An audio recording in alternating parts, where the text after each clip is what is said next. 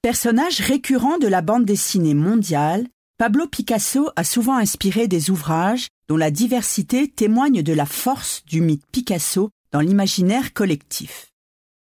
Au cours de ces dernières années, des relectures originales ont été signées par Nick Bertozzi, Julie Birman et Clément Oubrerie ou encore Daniel Torres. Dans cette salle, vous pourrez notamment explorer les différents stades de la création de la bande dessinée Pablo qui met en scène les dix premières années de la vie du peintre à Paris.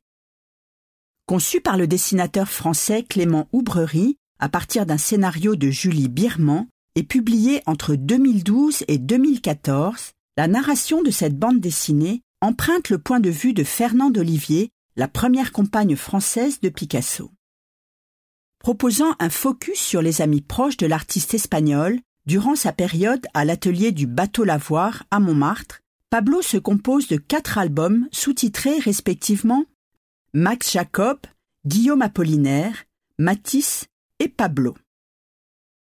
Historiquement correcte et documentée, cette bande dessinée illustre finalement, dans un style assez réaliste, une époque de bouillonnement artistique où peintres, sculpteurs, poètes et modèles se côtoient et s'émulent mutuellement.